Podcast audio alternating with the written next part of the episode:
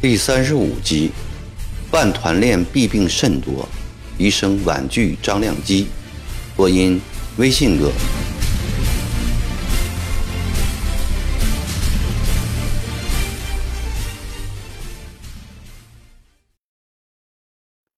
十月十二日是曾国藩近四十三岁的生日。自从道光十九年冬散官进京，他已是十二个生日没有在家过了。父亲和弟妹们暗暗在准备为他热热闹闹办一场生日酒。远近的亲朋好友早就在打听消息，他们中间有真心来祝贺的，但更多的是借此巴结讨好。曾国藩同治时期正是家境最好的时候，后来弟妹渐多，父亲官运常不佳，叔父成家后意味分清。叔母多病，药费耗去不少。到他十多岁时，家境大大不如前，因而从小养成了简朴的生活作风。回家来，他看到家里的房屋起得这样好，宅院这样大，排场这样阔少，又惊异又生气。母亲的发丧酒办了五百多桌，惊动四邻八乡。也是曾国藩不曾想到的，他把几个弟弟重重地责备了一顿。为了表示对他们这种奖牌上摆阔气的不满，他决定不办生日酒，并到离家十五里路远的童冲南五舅家去躲生。南五舅对此很感动，外甥回家两个月来，不知有多少阔亲朋来接他去住。他都谢绝了，唯独看得起自己这个穷舅父。余住便是几天，给老娘舅很增了光彩。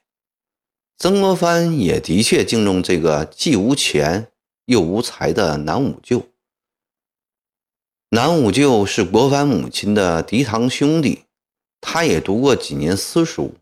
后来父亲死了，家道中落，他辍学在家种田。过早的肩负起家庭重担。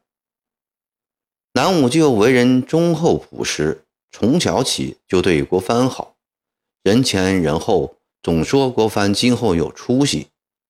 国藩两次会师落地，心里不好受。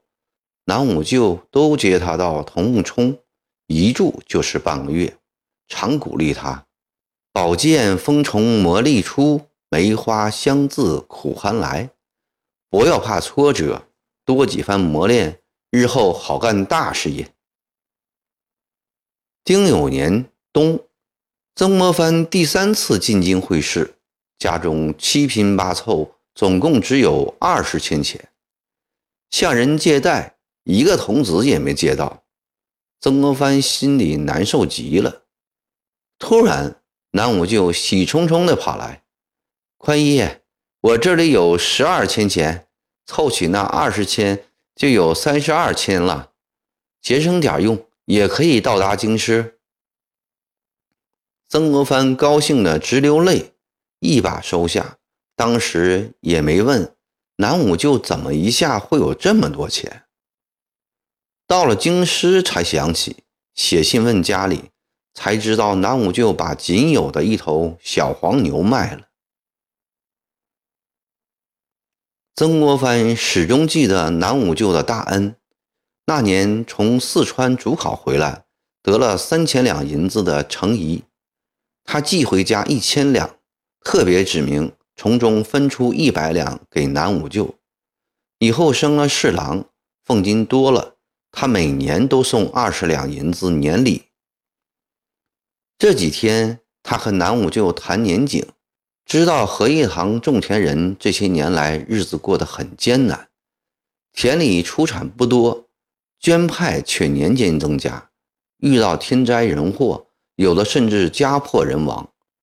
几年来减少十多户，自从四月来又增加办团练的捐派，每户见人捐五百，百姓怨声载道。南武舅还悄悄告诉国藩。荷叶塘还有人希望长毛成事，好改朝换代，新天子大赦天下，过几天好日子。这些都使国藩大为吃惊。南武舅家人客少，清静。一早起来，曾国藩按惯例临了半个时辰的贴后，开始给京师的朋友写信，随后又给儿子写了一封长长的家信。长子季哲今年虚岁十四，该让他慢慢学习办事了。曾国藩将家眷离京回籍前应在京师办的事写给季哲，写好了，又细细的从头至尾看一遍，数一数，一共有十七条。正准备封缄时，又拿出一张纸来，补充三件事：一是告诉儿子如何处理家里的三车三骡，大骡子、小骡子。当初买时用了多少银子？二是家具都送给毛继云一人，不要分散了，因为家具少，送一人则成人情。三是要儿子做一套新衣服，以便在祖父面前叩头承欢。他将这张纸连同刚才写好的五大张纸一起折起来，放进信套里，小心地封好。正要提笔写封面，江贵进门来说：“大爷，巡抚张大人来了一封信，老太爷请你老回家去。”曾国藩忙与南武舅告辞，和江贵回家。刚进家门，四弟便喜滋滋地说：“哥啊，听说是张大人的亲笔信。”说着，把一个尺余长的大信套递给国藩。由于曾国藩的身份和地位，使得他在朱棣中有着崇高的威望，对大哥弟弟们敬若神明。尽管信使说信中讲的是张大人请国藩进省办团练时，荷叶堂都团总曾国煌急于知道内中的详细，却也没敢私拆哥哥的信。曾国藩拆开信封。果然是张良基的亲笔，巡抚的信写得很是亲热。先是对国藩丧母表示沉痛哀悼，说自己当时远在昆明，不能全来吊唁；后在战火中来到长沙，又抽不出身，心里很觉得对不住，只好明年清明再到荷叶堂来扫墓。继而又把自己如何敬慕的心情说了一番。最后讲到，此次长沙被围，好不容易才打退长毛，请国藩为桑子父老着想，出山来长沙办团练。信的末尾这样写道：“量机不才，惩罚贵乡，实不堪此重任。大人乃三乡英才，国之栋梁，皇上依重，百姓信赖，急望能移驾长沙，主办团练。”肃匪道而敬地方，安黎民而为臣虑。量机也好，朝夕听命，共计时间。曾国藩将信细细的看了两遍，又重新放进信套里，锁进柜子中。这几天和南武舅扯家常，越扯越对湖南吏治的印象坏。早就听说湖南官场腐败。两个多月来的所见所闻果然如此，这种环境怎能办事？何况张亮基、潘铎等人都不熟。练勇在几十年前凭白莲教造反时，为朝廷立了大功。白莲教势毕，练勇也就全部撤了。近十几年来，云贵一带地方不静，又相继在各州县办了一些团练。但先有成效。听南武舅的口气，百姓似乎并不拥护。为验证南武舅的话，国藩将四弟唤进内室。一听哥哥召唤，曾国煌便进来了。在曾氏五兄弟中，国皇天分最低，但偏生又最爱出风头。罗泽南让他当个都团总，他便如同做了一品大员。得意洋洋，在乡民面前拿大装腔、趾高气扬的。曾国藩有点看不惯，回来这么久了，有意不问他办团练的事。国皇想在哥哥的面前卖弄，见哥对此毫不感兴趣，几次话到嘴边又咽下去了。现在哥主动来问他湘乡办团练的事，这下正骚到他的痒处。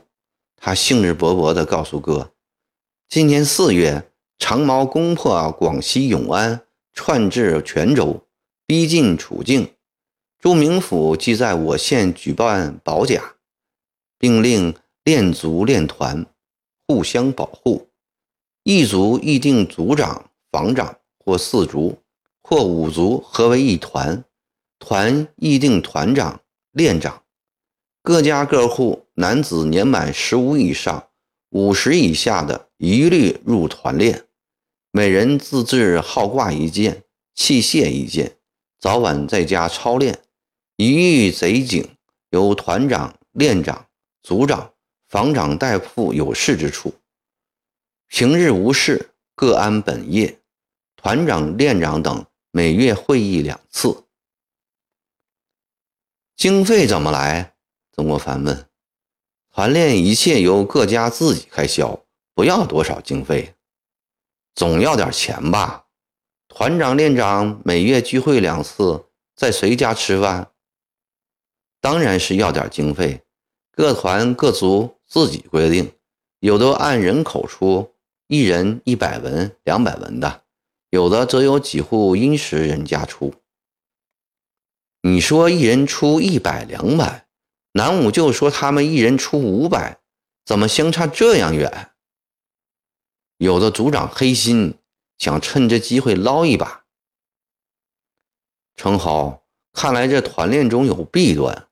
刚建不久，就有人想从中谋私利，再办些时候会干更多坏事。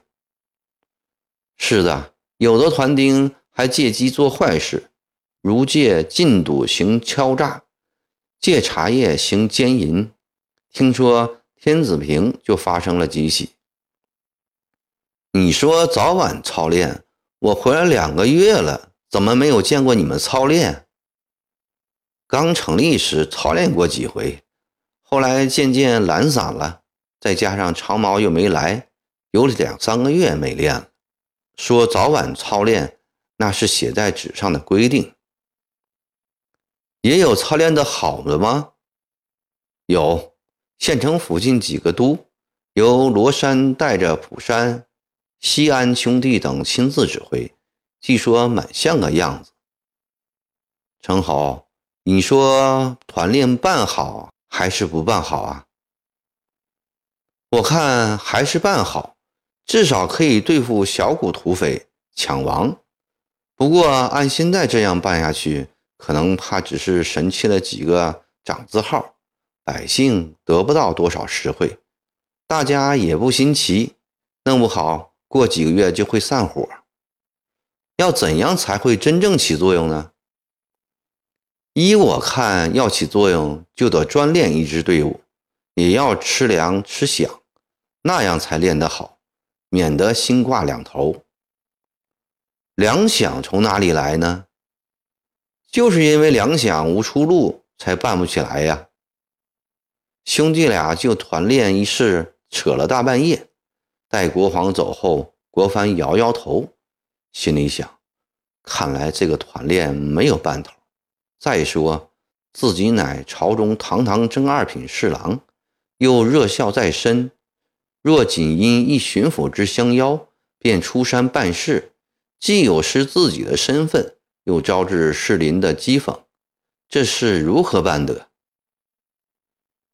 曾国藩给张亮基写了封回信。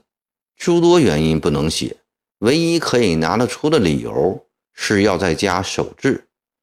在一大通客气话之后，他写道：“国藩自别家乡，以立一计，思亲之情与日俱增，举欲长辞帝京，侍亲左右，作于孝子玄孙而终此生。岂料今日游子归来，亡父亡母。”木有宿草，慈母弃养，远遇仙鹤。百日来，忧思不绝，方寸已乱。自思负罪之身，虽百死已不能赎也。明公雅意，国藩再拜叩谢。然岂有母死未葬，羁办公事之理焉？若应命，不独遭士林之讥，亦己身所身以为耻也。国藩此时别无他求，唯愿结鲁木旁陪母三年，以尽人子之责，以减不孝之罪。乌鸟之私，尚望明公见谅。晚生曾国藩顿首。